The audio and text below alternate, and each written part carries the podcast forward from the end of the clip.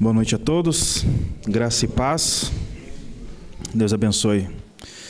É, Lucas capítulo 15, do versículo 1.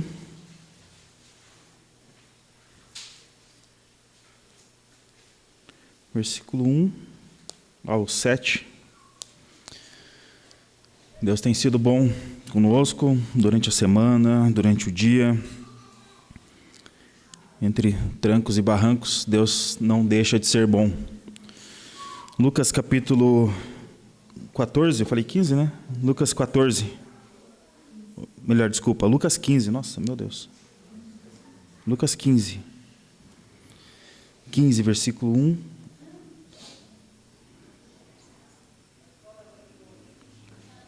Ao 7. Diz assim: e chegavam-se a ele todos os publicanos e pecadores para ouvir. E os fariseus e os escribas murmuravam, dizendo: Este recebe pecadores e com ele come. E, ou, e come com eles.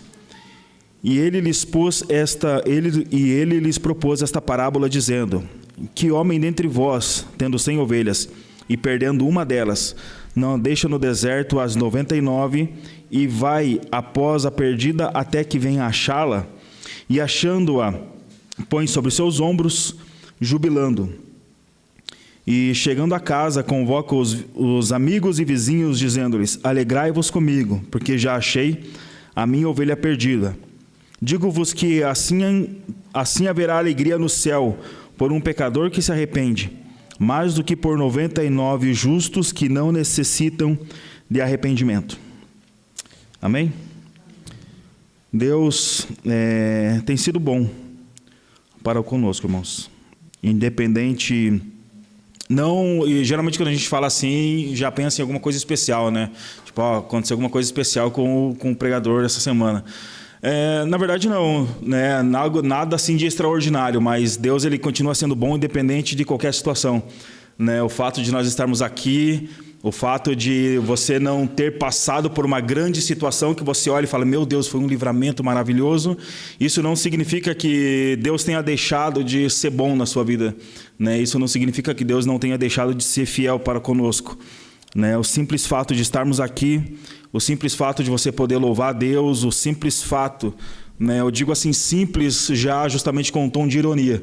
Né? O simples fato de você poder adorar a Deus nessa noite e, e, durante a semana ter adorado a Deus, independente de qualquer situação, Deus ele está no controle absoluto de todas as coisas. Né? Deus ele está no controle total e absoluto das nossas vidas, bem como de todo o universo também. É, é interessante que uma, uma, algo que a ciência, até hoje a ciência não conhece o tamanho do universo. Né? A ciência diz que o universo continua se expandindo cada dia mais, crescendo cada dia mais, né? e nós vemos hoje o tamanho do mundo e o universo conhecido, né? o, que, o que existe criado.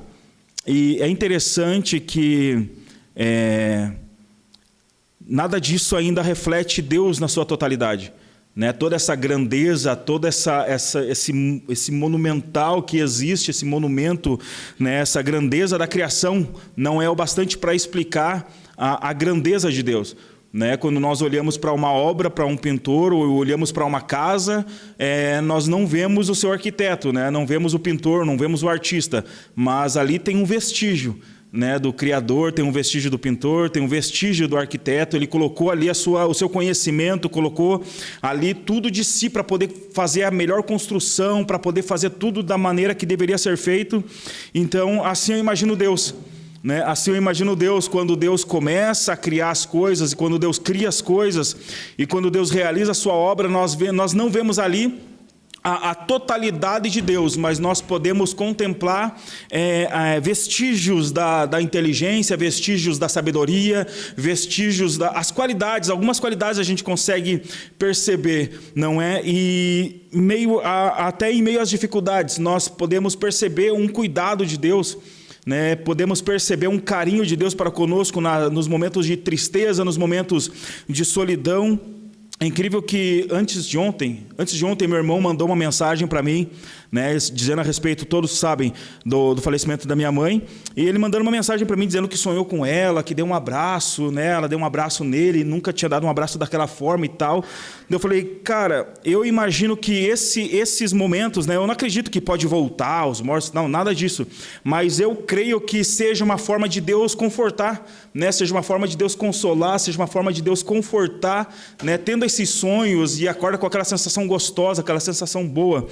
Né? Então eu percebo que meio, mesmo em meio a essas situações ruins que acontecem, Deus ele consegue trazer uma, a beleza da sua bondade, Deus ele consegue trazer a beleza né, do seu poder, Deus consegue trazer a beleza do seu amor para conosco, para com, com o seu povo.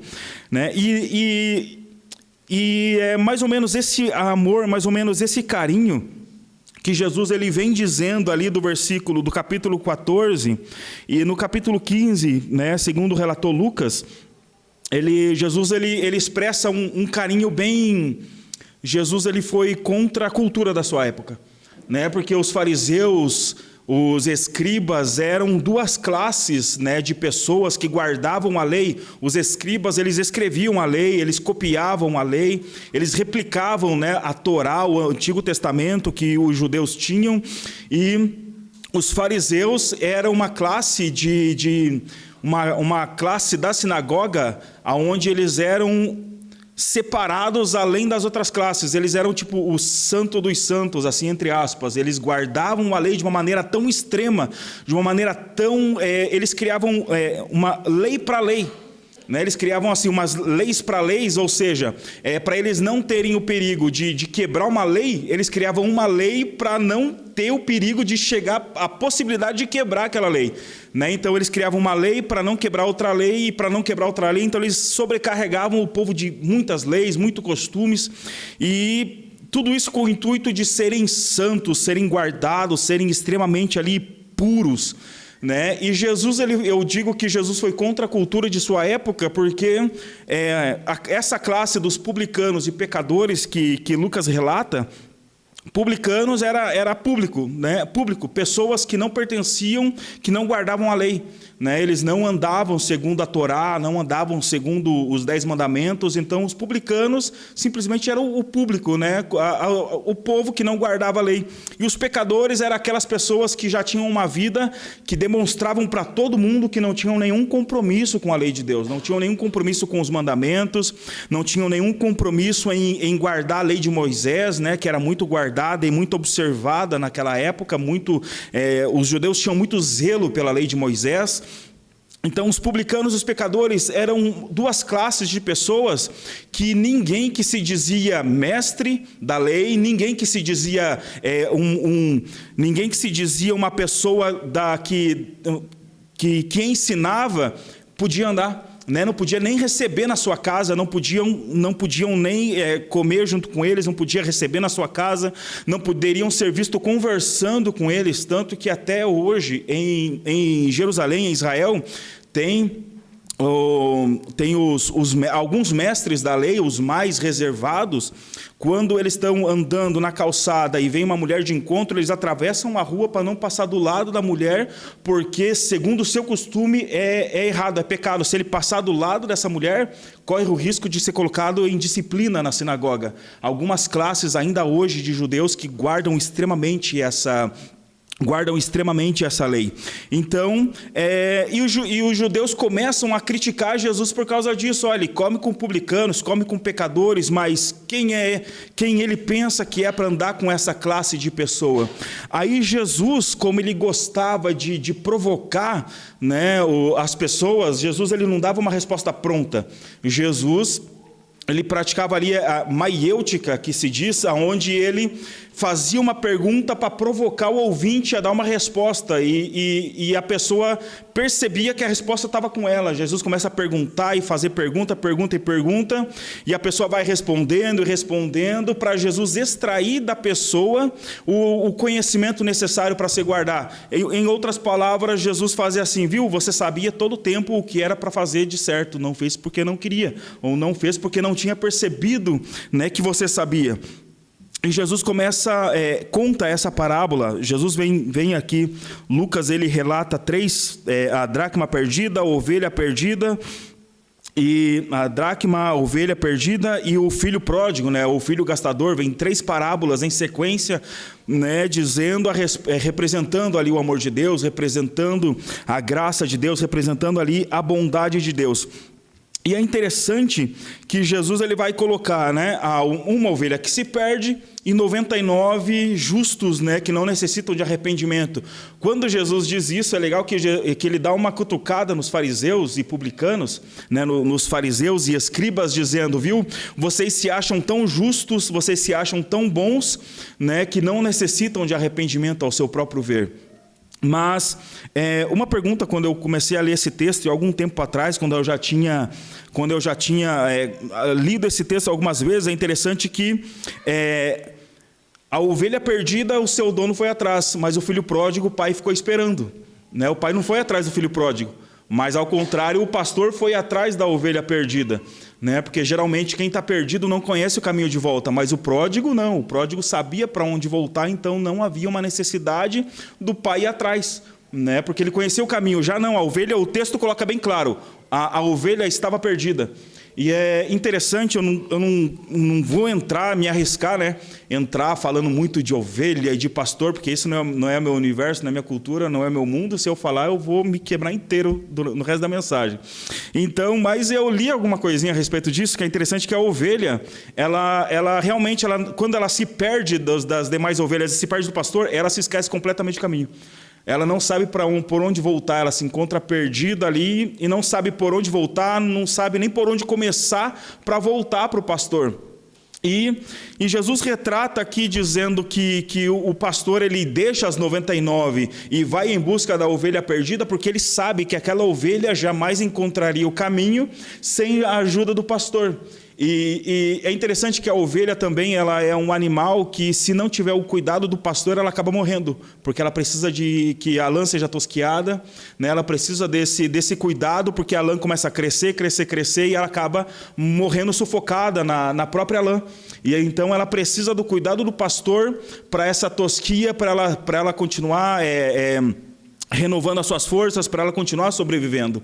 E esse e Jesus traz estas parábolas porque era um povo que vivia né, da agricultura, era um povo que vivia ali do cultivo de animais. Então, para os judeus, essa parábola da, das, das 99 ovelhas, ou da ovelha perdida, fazia muito sentido, porque eles sabiam que uma ovelha era imprescindível para que uma ovelha sobrevivesse com um pastor. E sem a ajuda de um pastor, é, a ovelha não sobreviveria sozinha no deserto, né, com todos os perigos e lobos e animais que tinham no deserto.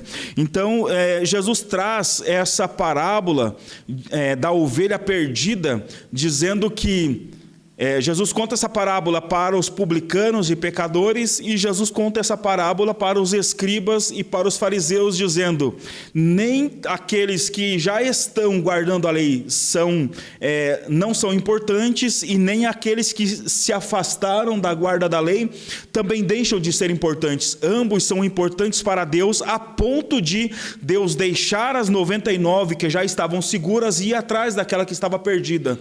Todos são importantes para Deus. Jesus estava enfatizando que todos são tão importantes para Deus que ele está disposto a fazer de tudo para que nenhum se perca, que ele está disposto a fazer de tudo para que todos sejam reunidos com ele, sejam, é, é, estejam perto de Cristo. E é interessante que no versículo 4, né, eu falo muito é interessante, é interessante, porque de fato é tudo, muita coisa interessante na Bíblia, é tudo interessante. Então, é, é interessante que no versículo 4, a, a palavra perdido é, ela vem ali do, do, grego, a palavra perdido significa que deixou de ter um relacionamento, né? que deixou de ter uma comunhão, deixou de ter um contato, mas que deixou de ter um relacionamento. Então, quando essa ovelha ela se perde, Jesus ele está querendo dizer tanto das pessoas que não estavam guardando a lei, guardando a Torá, mas também estavam dizendo daquelas que haviam deixado de ter um relacionamento com o pastor. Então, Jesus está querendo dizer ali, olha, os fariseus e os escribas também são perdidos, porque eles deixaram de ter um relacionamento com o pastor. Da mesma forma que os pecadores e publicanos também são perdidos, porque eles também não têm um relacionamento com o seu pastor. E é interessante que, mesmo fora como dentro da igreja, existem essas ovelhas perdidas, né? pessoas que por algum momento, por alguma circunstância, por alguma situação da sua vida, deixaram de ter um certo relacionamento com Deus, né? deixaram de ter aquele momento, reservar aquele momento para passar com Deus. De fato, conhecemos que a correria do dia a dia muitas vezes dificulta de termos um momento para nos relacionarmos com Deus, mas. É, nós é, é legal uma, uma, uma vez que eu vi no, no Facebook, por incrível que pareça, numa rede social, aquele versículo, né? E deixaram as suas redes e o seguiram, né? Deixaram, daí tava ali a foto do, do, do logotipo do Facebook, Instagram, LinkedIn, todas as redes sociais e fazendo esse jogo de palavras, né? Deixaram as redes e o seguiram, ou seja, as redes sociais ocupam tanto o nosso tempo que nós também podemos deixar as redes para o seguir, né? Podemos abandonar algumas coisas que que não merecem tanto nossa atenção para poder ter esse momento com Deus, né? De fato ali deixar as, deixar as redes e o seguir. Então é, Jesus ele está trazendo a, a, a memória, está trazendo à memória essa necessidade de relacionamento, né? Jesus está trazendo a, essa necessidade de relacionamento e uma reflexão que eu tenho muito para mim.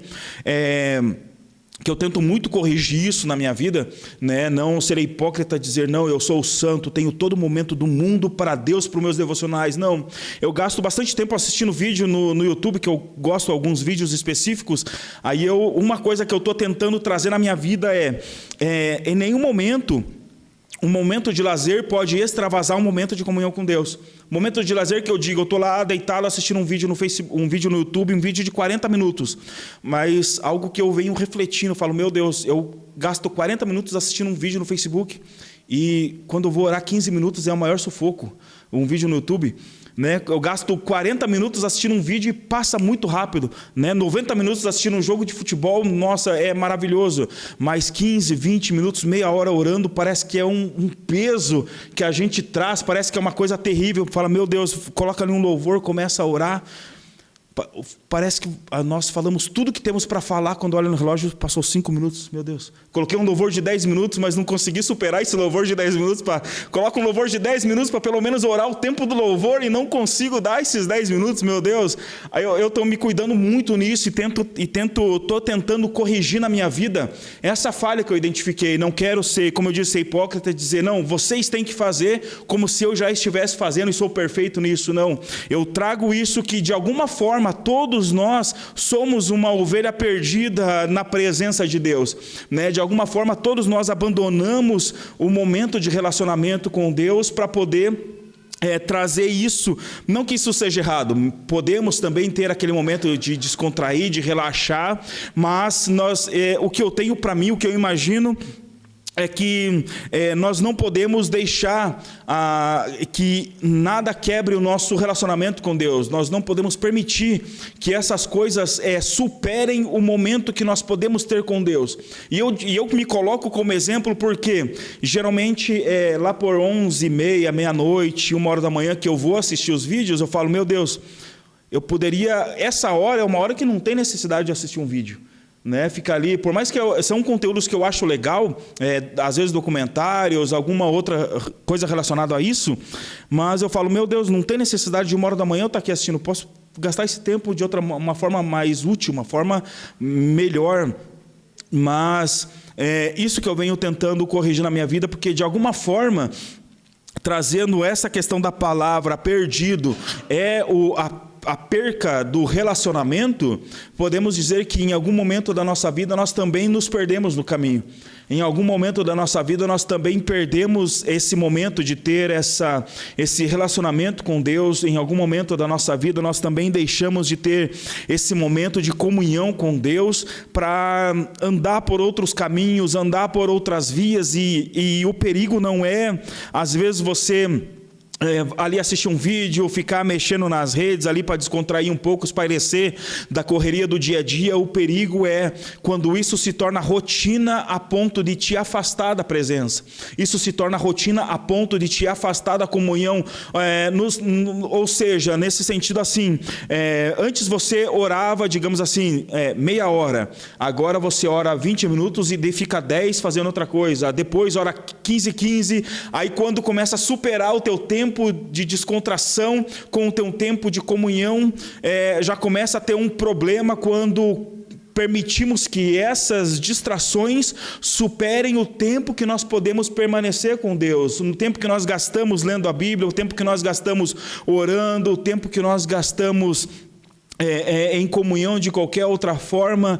É, um, um, um exemplo: no começo do ano, eu falei, não, vou ler a Bíblia toda em pelo menos em uns três meses caí na armadilha. 11 capítulos por dia eu tinha que ler. Aí eu falei, meu Deus, vamos lá, né? Falei que tinha que ia ser e fui 11 capítulos por dia. E tinha a hora que eu não dava conta, e uma, um momento eu parei e falei, meu, mas qual é o propósito de eu estar fazendo isso? O propósito de para ler a Bíblia toda ou porque eu, eu tenho que é, vencer uma meta que eu estipulei? Né? não era uma coisa que estava se tornando sadio mais na minha vida, era uma coisa que eu tinha que cumprir porque eu tenho que honrar a minha palavra. Então aquilo deixou de ser sadio para a minha vida, deixou de ser uma coisa que eu tinha aquele momento para gastar com Deus, para ter aquele não, tenho que cumprir minha meta, para honrar minha palavra com Deus, para poder fazer aquilo. Consegui, consegui, com muito sufoco, com muito sufoco. Mas tinha coisas que eu não lembrava, então eu tinha que voltar para ler novamente, ler, reler, ler, reler. É, não foi uma coisa que, que digamos assim, é, trouxe, somou na minha vida, porque era, era eu, eu tinha aquilo como um peso para mim. Eu tinha que ler 11 capítulos, tinha que ler 11 capítulos todos os dias e o dia que eu não tinha que ler, no outro, no outro dia eu tinha que ler 22 capítulos para poder superar aquela, aquela marca. Então, é, de certa forma, isso acabou trazendo um peso desnecessário para mim. Isso é muito chato, é muito ruim, né? quando nós colocamos um peso desnecessário. E eu acredito que, de certa forma, isso não me deixou me relacionar bem com Deus. Né? Eu não era aquele momento em que eu meditava, que trouxe edificação, que trouxe um crescimento para a minha vida. Não me trouxe um bom relacionamento, porque eu estava aquilo como cumprindo uma meta, como cumprindo algo que eu precisava fazer.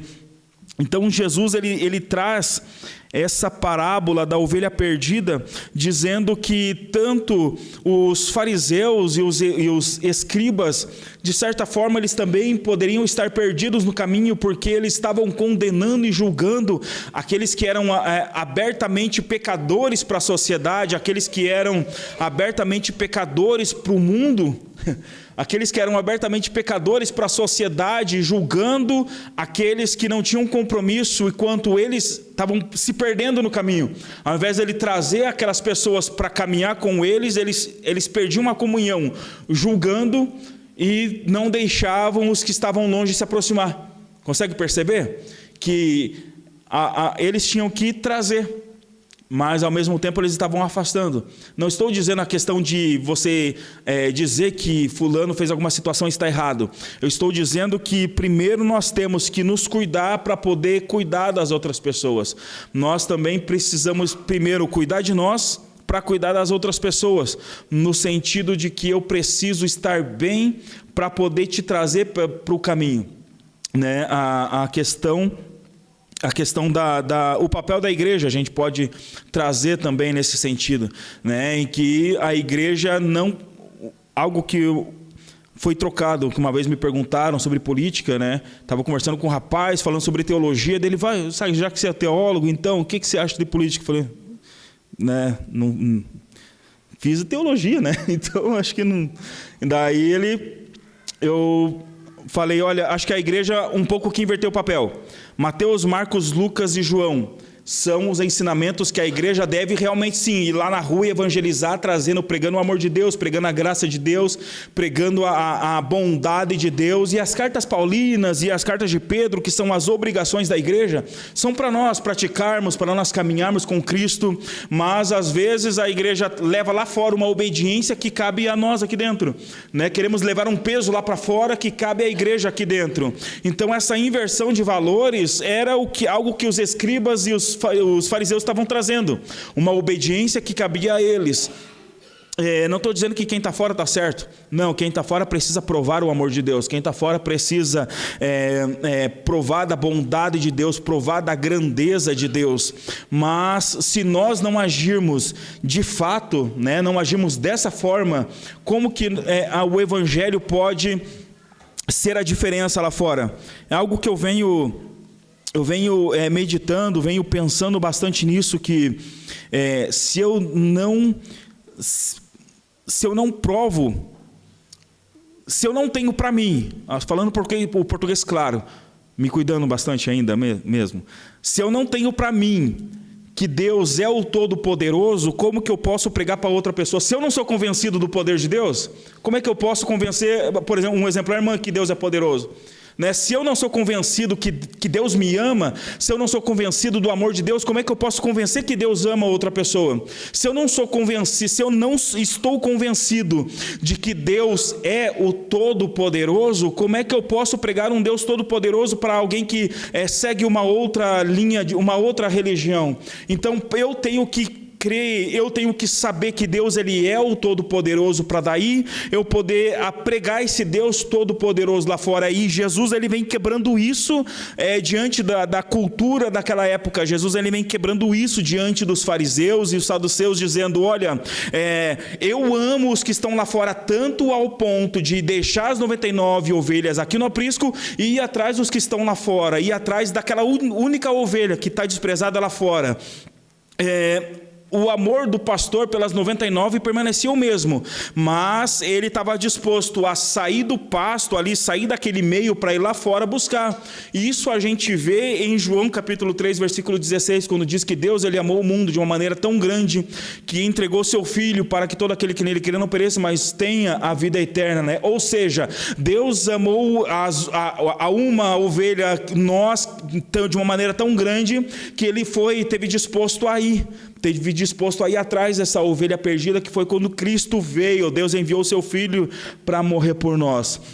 Né? Então, é, essa única ovelha essa uma ovelha perdida que um, uma vez fomos nós, também devemos ter esse olhar de amor para com os de fora, devemos ter esse olhar de amor para com quem está longe, devemos ter esse olhar de amor para quem está afastado e, e não é nada fácil, realmente não é fácil, porque em momentos em que, em situações que nós nos pegamos na nossa vida, que às vezes falta um amor próprio, né? Aquele momento que você olha e fala, meu Deus, o que está acontecendo, que você parece que está perdido, mas nós temos que amar o próximo quando nem muitas vezes nem nós nos amamos. Isso não é hipocrisia, irmão, isso é ser humano. Isso é ser humano, aquele momento que você está pior. É, são aqueles momentos que parece que você mais precisa dar conforto para alguém. Aquele momento que você mais precisa de um abraço, parece que é aquele momento que você precisa dar um abraço em alguém, ou seja, é, deixar as 99 e ir atrás da ovelha perdida. Deixar nós mesmos e ir atrás daquele que necessita e não é fácil. Por exemplo, eu trabalho na, na Igreja Presbiteriana de Curitiba fazendo acolhimento em pessoas em situação de rua, fazendo o acolhimento para comunidades terapêuticas e o acompanhamento na comunidade terapêutica e, uh, e o pós-acolhimento também. Aí tem hora que está conversando ali com um rapaz, igual eu vindo para cá, me mandaram uma mensagem agora de um rapaz que está há 15 dias no acolhimento. É, ele falou para o monitor que amanhã cedo vai sair da casa. Eu falei, meu Deus, foi tempo investido, né? Foram recursos investidos no cara e, ah, vou sair fora. Mas é, o importante é que em algum momento nós fomos atrás dessa ovelha que estava perdida. Né? Não deixou de ser oferecida essa graça, não deixou de ser oferecido esse cuidado, não deixou de ser oferecido. E o que vai ser feito depois, cada um vai responder diante de Deus isso, tanto da minha parte quanto da parte de outras pessoas. Mas o importante é esse exemplo que Jesus estava trazendo para os, para os fariseus, para os escribas, é que é, às vezes precisamos deixar as 99 ovelhas e ir atrás dessa uma. Às vezes nós precisamos demonstrar esse amor, às vezes nós precisamos demonstrar essa graça a ponto de deixar uma deixar as 99 e ir atrás de uma ovelha. Jesus estava trazendo isso para para os, os, fariseus, para os escribas e para todos que estavam ouvindo, é, perceba que os, o, a, o público de Jesus era tanto fariseus, saduceus e escribas, como publicanos e pecadores. Né? Era todo o povo estava ouvindo Jesus, então cada um é, trazia para dentro de si segundo o que estava precisando naquele momento. Os fariseus ouvindo aquilo, ouviram aquilo e, e provavelmente pensaram que no, no capítulo 16, 17 e 18 a gente vê o desenrolar dessa história, onde eles ficam extremamente furiosos com Jesus, porque a Bíblia diz bem assim. É, e, e eles entenderam que Jesus estava falando deles. Né? Sempre que você lê a Bíblia, você vai ver ali, e os fariseus e os saduceus e escribas ficaram bravos com Jesus, porque perceberam que Jesus estava falando deles. Né? Então os fariseus e saduceus interpretaram aquilo entendendo que eles precisavam também demonstrar esse amor para os de fora e ir buscá-los. E os que estavam de fora perceberam também a bondade de Deus a ponto de Jesus abandonar tudo e ir buscá-los para que eles pertencessem, né? E nós percebemos que a necessidade da, de congregar, a necessidade de todos estarem juntos, é, quando Jesus fala: Eu sou a porta, e aquele entrará por mim, sairá por mim e encontrará pastagem. Né? Ou seja, todos precisam estar juntos, estar congregando. Né? Não há necessidade, eu sei que Deus me ama, eu sei que eu sou amado, eu sou filho, né? não preciso de igreja. Não, ao contrário, né? todos nós precisamos estar congregando nesse sentido de próximo do pastor, próximo do mestre, próximo de Cristo. E se em algum momento nós nos perdemos, se em algum momento nós, nesse sentido de perdido, deixamos de essa comunhão com Deus de alguma forma, eu acredito que essa noite é, é o momento em que Deus nos chama para perto, em que Ele deixa as 99 e nos chama para perto também. Né? Se Deus preparou é, esse momento, se Deus preparou exatamente essa mensagem para você ouvir, é porque em algum momento Jesus ele deixou as 99 e esse foi o momento em que ele foi atrás da ovelha perdida que está me ouvindo, e seja a mensagem está sendo transmitida, seja lá onde você estiver, que estiver aí me ouvindo, ou nós nós que estamos aqui neste momento, se em algum momento nós fomos essa ovelha perdida, é, essa é a hora em que Jesus ele deixa as 99 e através dessa mensagem é uma forma de Deus ir atrás dessa ovelha perdida também, né? E se em algum momento nós de certa forma deixamos as distrações, deixamos os momentos das nossas vidas nos afastarem de, de, dessa comunhão, nos afastarem deste relacionamento, eu acredito que essa é a forma de Deus falar: olha, eu quero retornar com esse relacionamento, eu quero reatar o meu relacionamento com você, eu quero voltar a me relacionar com você, porque, irmão, é extremamente.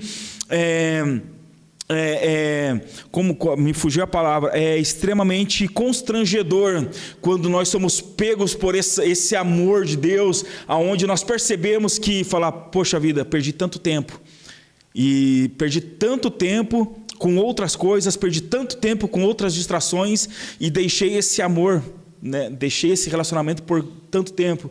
É, o amor, o amor de Deus ele, quando nós percebemos o amor de Deus, ele estraçalha todas as nossas defesas. E é nesse momento que nós percebemos que somos completamente amados por Ele. Né? É nesse momento que nós, somos, que nós percebemos que somos completamente agraciados por esse amor e por essa presença de Deus. Um momento já encerrando, em que é, é, eu percebi quando eu, Jesus foi atrás dessa ovelha perdida foi, né, eu acredito que eu já tenho contado essa experiência, não lembro se foi aqui, mas eu era, era praticante de candomblé, isso há 10 anos atrás, e eu estava lá né, no terreiro pronto para começar o trabalho ali, já tomado banho e tudo mais, E eu estava encostado na parede ali, só esperando, de repente veio uma voz no meu coração. E era completamente diferente da minha própria voz, porque nós, quando nós imaginamos algo, nós imaginamos a nossa voz ali falando, planejando. E foi uma voz completamente diferente que veio no meu coração naquele momento. E eu já fiquei com medo. E aquela voz disse: Não foi para isso que eu te criei. Não é aqui que eu quero você. Nesse exato momento, irmão, acreditando você ou não, mas eu tive certeza absoluta que Deus estava falando comigo. Por mais que eu estava num caminho completamente diferente, eu estava em outra coisa que não tem absolutamente nada a ver. E quando essa voz falou no meu coração, não foi para isso que eu te criei. Eu tive certeza absoluta que era Deus falando no meu coração naquele momento. E naquele e quando eu percebi isso, falei: "Meu Deus, não acredito que ele fez isso. Eu aqui diante de todos é, os orixás, 16 orixás que eram cultuados na nossa cabeça lá, eles eram fortes, eram muito poderosos. Mas eu falei, se, se Deus entrou aqui, então significa que realmente quem é poderoso é Ele. Significa que realmente quem pode é Deus. Porque se ele teve, se ele passou por, pelos 16 orixás que eram cultuados na casa, se ele passou por cima da, do, do, do, santo, da mãe de santo, que era tido como o santo mais poderoso, então significa que existe algo mais poderoso do que o santo da mãe de santo.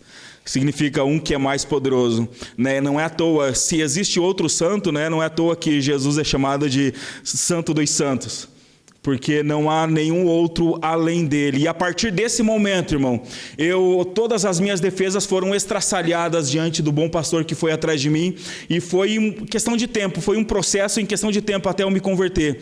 E numa noite de domingo, né, aproximadamente às 8 horas da noite, que foi mais ou menos um momento decisivo na minha vida, eu estava lá no culto, estava lá e, e, daí eu falei Deus eu entendo que o Senhor é o todo poderoso eu quero isso porque eu no terreiro eu era chamado de cavalo, Jesus me chama de filho, né? Lá em alguns, os mais bonzinhos chamam o cara de burro, né? Os, a, o, o, as entidades mais boazinhas chamam de burro e Jesus me chama de filho, né? Geração eleita, sacerdócio. E daí eu falei, Deus, eu entendo, eu, eu quero isso para mim, mas eu sei que a hora que eu sair para fora, o, o negócio vai pegar para meu lado. E aquela mesma voz que tinha falado comigo há um ano e meio, foi processo de um ano e meio até eu me converter falou assim: Deixa que disso eu cuido, apenas descanse na minha sombra. Falei, rapaz, eu estou morrendo de medo. eu tô, eu, eu tô, olha, com muito medo. Mas quando aquela voz falou para mim, falou, falou isso, eu percebi o que está me dando mais medo. Para Jesus não é nada, mano. Eu falei, Deus, eu estou com muito medo, eu sei que. Me... Não, deixa que disso eu cuido. Mas com aquele sentido tipo, cara, você está preocupado com isso? Para mim não é nada. E Jesus está enfatizando é, é, esse ato que o pastor vai atrás da ovelha perdida. É com essa atitude que o pastor vai atrás da ovelha perdida a ponto de abandonar tudo a ponto de quebrar todos os paradigmas, a ponto de quebrar todos os conceitos e preconceitos, a ponto de quebrar toda a teologia e ir atrás. Deus entrou em um lugar que eu poderia falar, viu só, o é, santo existe, ele falou comigo, mas não, quando aquela voz, irmão, dizendo assim, o dito popular, fala, você não está ligado? Foi algo que quebrou toda tudo que eu, eu me defendia contra o evangelho. Para você ter ideia, eu estava sendo ensinado a ser pai, a ser pai de santo. Eu estava me criando uma blindagem contra o evangelho para eu poder trazer outras pessoas para o terreiro. E daí quando essa voz falou comigo, não foi para isso que eu te criei, não é aqui que eu quero você, quebrou tudo. Aquela minha defesa, aquela dureza do meu coração, é, todo aquela, aquele ódio que eu tinha por igreja, evangelho, crente, quebrou naquele momento em que eu pude perceber, quando eu estava lendo esse texto, estudando esse texto, eu pude perceber que é essa atitude que o pastor faz a ponto de deixar as 99 e ir atrás daquela ovelha perdida. A ponto, por isso que Jesus ele enfatiza, é, o texto enfatiza tanto dizendo, deixa as 99 e vai atrás da ovelha perdida. Fala, pô, mas deixar 99, né? Parece que não é uma conta muito sábia, né? Parece que não é uma conta muito lógica. Deixa 99 para ir atrás de uma, mas essa uma é preciosa para Deus. Essa uma é, é, é, é, amada por Deus. Não que as 99 não sejam, mas Jesus sabe que as 99 estão lá, estão cuidadas, estão no pasto, estão tranquila. E ele sabe que aquela ovelha, como já é da, da como já é da, da da ovelha isso não encontrar mais o caminho. A ovelha não, não encontra mais o caminho e a ovelha morre se o pastor não ir atrás. Então Jesus ele encontrou um meio de ir atrás de você, porque ele sabe que sem o cuidado do pastor a ovelha morre. Ele sabe que sem o cuidado do pastor a ovelha em algum momento vai se quebrar na vida. Aí é esse momento, irmão. Olha, exatamente às 8 e 10 da noite, Jesus fala: Olha, eu estou indo atrás de você porque eu sei em algum momento da tua vida você acha que está super legal, você acha que está 10, você acha que está maravilhoso, como eu passei por 10 anos que eu estive lá no candomblé, eu, eu batia no peito e falava: Olha, eu faço aconteço, ah, quem é Deus? Deus não é nada. Mas quando eu percebi que Deus chegou frente a frente comigo, eu percebi que quem não é nada sem Deus era eu.